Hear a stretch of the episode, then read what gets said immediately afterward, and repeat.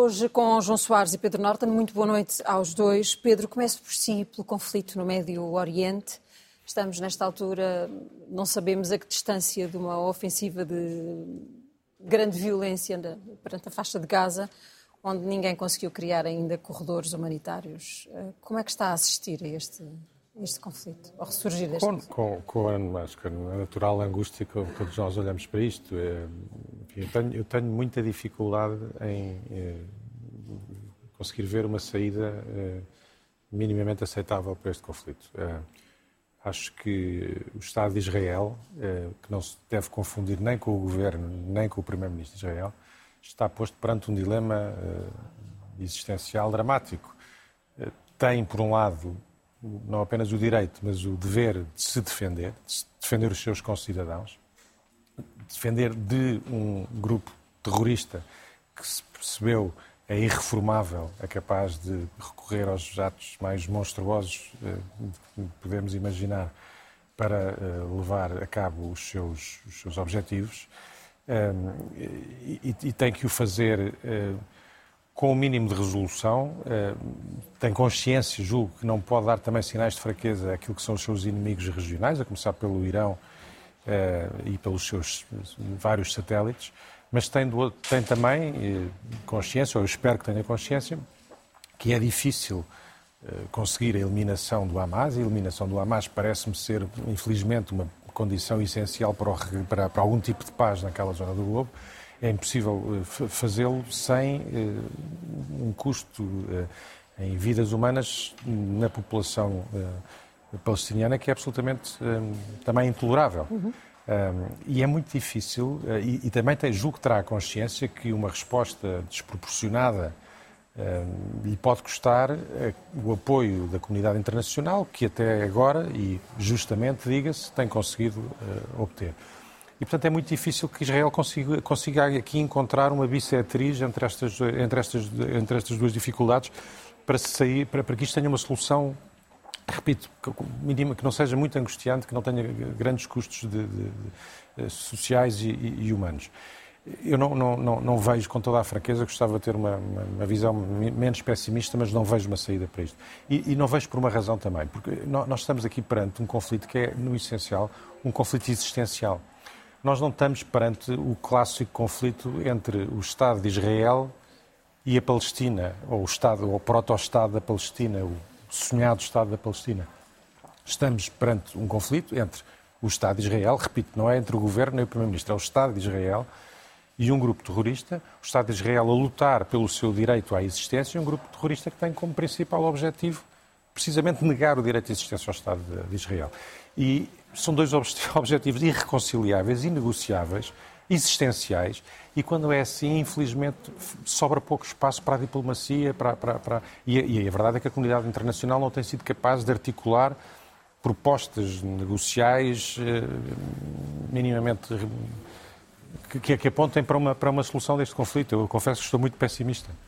Parece um conflito impossível de, de resolver. Estou no essencial de acordo com o que o Pedro Doutor acaba de dizer. Quer dizer, acresce a dificuldade de haver umas largas dezenas, se não mesmo mais de uma centena de reféns, de todas as idades. Isso, a barbárie foi até ao ponto de eles terem procurado objetivamente e na prática conseguir reféns e atacaram escolas, atacaram cidades, pequenas cidades. Eu estive naquela pequena cidade, de uma das vezes que fui a Israel, que é Sderot, muito próximo da faixa de Gaza, e visitei um daqueles kibbutz ali, não sei se foi o que foi atacado, se foi outro, que eu já nem me lembro do nome, mas, mas ainda, ainda, ainda hoje à tarde falava com um amigo que tinha estado lá também. Aquilo é uma coisa de facto, e, e como disse o Pedro, e é, isso é muito importante, e é isso que eu também procuro sublinhar na frase que escolhi, a seu convite, é, que é da senhora Golda Meir, que foi primeira-ministra, e que enfrentou um, um, conflito que tem algumas semelhanças com este, que foi a, a guerra do Yom Kippur, quando tinha como ministro da Defesa o célebre Moshe Dayan, que cometeu uhum. um erro terrível. Vale a pena ver o filme que está aí nos cinemas, porque é um filme muito bom e muito objetivo sobre essa matéria. E quer dizer. Mas vamos então ela, olhar para a sua frase. Ela diz, ela diz, no fundo, o que ela diz é isto: se Israel baixar as armas, Israel desaparece enquanto país. Porque esse é que é o objetivo do Hamas, como disse muito bem. Acho que o Hamas tem uma carta de intenções e o primeiro ponto da carta de intenções é acabar com o Estado de Israel. É, o grande problema é que não é só o Hamas que quer acabar com o Estado de Israel. Há ali muita gente à volta que também quer acabar com o Estado de Israel e que acha que aquilo é uma normalidade. Eu sou daqueles que dão um apoio indefetível a Israel. Israel é, além do mais, é uma coisa que é preciso sublinhar sempre. Tem feito muitos erros. Eh, provavelmente este Primeiro-Ministro, como diz um artigo da Teresa de Sousa hoje, publicado no público, é o pior Primeiro-Ministro que Israel teve. Este senhor Netanyahu, com o qual eu não tenho umas afinidades. Também eu conheci pessoalmente numa dessas visitas em Jerusalém é um tipo inteligente, esperto e com traquejo, mas é evidentemente um populista e está a julgar, está a julgar também pelo seu destino político, certo. pela possibilidade de escapar à, à, prisão por razões de corrupção. E este Agora, atentado favorece? Este contexto é obviamente certo. que o favorece, mas eu não tenho dúvida, e há sondagens que foram feitas há pouco tempo, foram publicadas no Aretz, que é um jornal de grande qualidade, uhum que dizem que 70% dos israelitas querem que ele saia logo a seguir à guerra, mal termina a guerra. Houve ali uma unidade fantástica entre as pessoas que estiveram no movimento cívico contra o Netanyahu e houve centenas de milhares de pessoas durante nove meses, todos os dias, todas as semanas na rua. Eu conheço, por exemplo, uma senhora que foi, nossa, foi embaixadora de Israel aqui, que é a Coleta Vital, foi candidata presidencial, foi deputada, é uma mulher de grande categoria, esteve permanentemente nesse movimento, o anterior embaixador de, de, de Israel em Portugal, que é o Sr. Rafi Gamzu, também eh, permanentemente ligado a esse movimento. A maior parte dos grandes intelectuais, há uma entrevista do, do, do já digo o nome dele, que é um dos grandes escritores israelitas contemporâneos, também a dizer isto, é preciso que este senhor se vá embora, porque em, em larga medida, aliás, há ali coisas que eu não estou a explicar. Agora o que importa é, é tentar que a resposta, a resposta tem que ser necessariamente muito forte. Estamos perante assassinos que não respeitam rigorosamente nada. Agora, é preciso que Israel demonstre mais uma vez que, de facto, é o único Estado democrático da região e que, apesar de tudo, há ali uns princípios e não, não se pode responder à barbárie com a barbárie, embora o artigo da Teresa de Souza nessa matéria também diga que não, não há outra hipótese senão ganhar esta guerra. E ganhar esta guerra é eliminar o Hamas. Eh, agora, como, vamos ver, e eu penso que as coisas estão a ser mais compassadas também por causa da questão como, dos reféns. Como e a quem cabe a responsabilidade da proteção da população palestiniana que não tem nada a ver com a Hamas? A única certeza que nós temos é que não é seguramente o Hamas. O Hamas Sim. está. Eh, dizer, o está, Hamas aliás, a tentar não, impedir que eles saiam daquela área. não é nem o representante, nem o defensor dos direitos da população palestiniana. E, portanto, é, é, a única certeza que temos é que seguramente não é o Hamas que, que compete essa proteção. Acho que, que, que o João Eu acho disse... que a maioria dos palestinianos que vivem em Gaza são reféns do Hamas. Esse é que é o problema. E acho que houve aqui um compasso, apesar de tudo. Agora, evidentemente, eu vi também algumas declarações têm seguido isto com uma imensa paixão e ao mesmo tempo com uma imensa preocupação. Eu vi um, um dos generais israelitas a dizer um comentário de um inglês que dizia: Ah, mas vocês têm que e ele disse, mas vocês também, eu, nem, eu tinha pensado nisso, vocês esquecem-se do que fizeram em Dresden e em Hannover. Eu estive em Hannover muitos anos depois, quer dizer, foram dois bombardeamentos, dois, duas noites de bombardeamentos em dois dias seguidos, já no fim da guerra, que não tinham interesse militar, mas que foram, foram decididos pelos ingleses, nem foram os americanos. Os americanos apoiaram e que eles disseram, bem, vocês fizeram-nos isto durante uh, aqueles meses iniciais da guerra, na Inglaterra, vamos. E a vingança, infelizmente, faz parte da natureza humana. Agora, eu, tenho esperança que, apesar de tudo, e que, enfim, e também depende, vai depender muito se, se os reféns aparecessem vivos, a maior parte deles, mas eles estão a anunciar mortes constantemente. Nós não sabemos exatamente qual é o número de pessoas. Agora, que aquilo comoveu profundamente a sociedade, eu tenho ligado quase todos os dias para as pessoas que têm amigas lá, aquilo comoveu a sociedade israelita e ao mesmo tempo assustou. Não, não era pensável lá há, há 15 dias ou há um mês, uma coisa. Sim. Eu estive lá este ano, fui lá acompanhar um filho meu que foi lá ao jogo de futebol e aproveitei para lhe mostrar Israel. Aquilo é uma sociedade aberta, tolerante, livre, tem fundamentalistas religiosos, claro que tem, mas nada que se compare com isto. É legítimo ter esperança, mas é legítimo ter medo também, até que este conflito se alastre, porque ele tem esse potencial, como aliás ouvíamos aqui há pouco a professora Ana Santos Pinto a, a falar-nos sobre isso. Os Estados Unidos estão a reforçar, aliás, a sua posição militar na região, já com o segundo uh, porta-aviões naquele mar. E isto leva-nos uh, ao seu número. Ao meu número. O meu número, enfim, tem indireta, indiretamente a ver com isto. O meu número é 44%. 44% é a percentagem dos eleitores republicanos que, neste momento, acham que os Estados Unidos estão a levar longe demais o seu apoio à Ucrânia. Para que tenhamos noção, este número há pouco mais de um ano estava nos 17%.